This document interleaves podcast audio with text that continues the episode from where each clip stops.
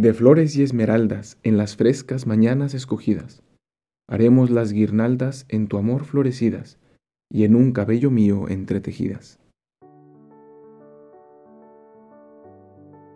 ¿Alguna vez has sentido o pensado que Dios no te escucha, que Dios no está presente, que no es más que una idea? Qué raro si todos los santos dicen que lo veían y lo escuchaban constantemente. Seguro tú y yo somos diferentes. Seguro eso de Dios no es para nosotros.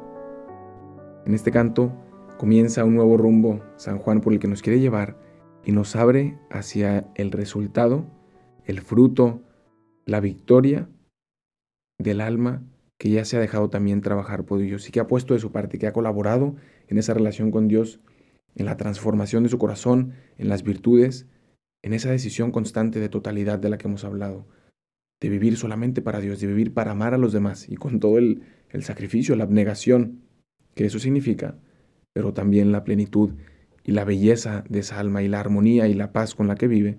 Y entonces aquí San Juan utiliza todas estas palabras poéticas para describirlo. De flores y esmeraldas, es decir, las virtudes que ya hemos dicho que adornan al alma. Una persona que vive con virtudes que ha trabajado y que se ha dejado trabajar con Dios, se ve claramente un alma adornada de flores y esmeraldas.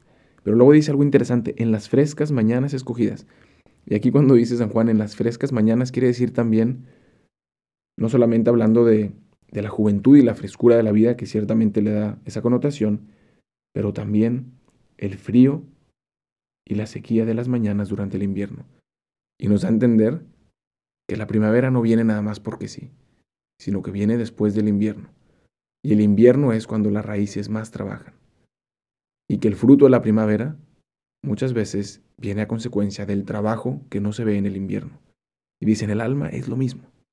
Esas flores y esmeraldas que embellecen a la persona que ha trabajado en su corazón y que se ha dejado trabajar por Dios, es fruto de muchos momentos de, de frío y de sequedad que no se vieron.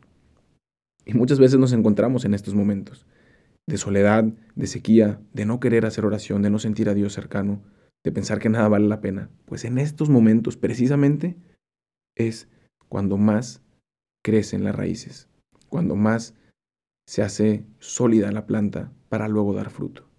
Y entonces solamente quiero motivarte, tomando este ejemplo de San Juan, que si estás en uno de esos momentos en los que parece que no hay fruto, que todo es sequía, que parece que todo está muerto como en el invierno, Recuerda que es precisamente en este momento en el que más importa el trabajo, que no se ve, pero que va a fortalecer tus raíces para luego florecer en la primavera. Y entonces sí dirá el alma y podrás decir tú también, de flores y esmeraldas, en las frescas mañanas escogidas, haremos las guirnaldas en tu amor florecidas y en un cabello mío entretejidas.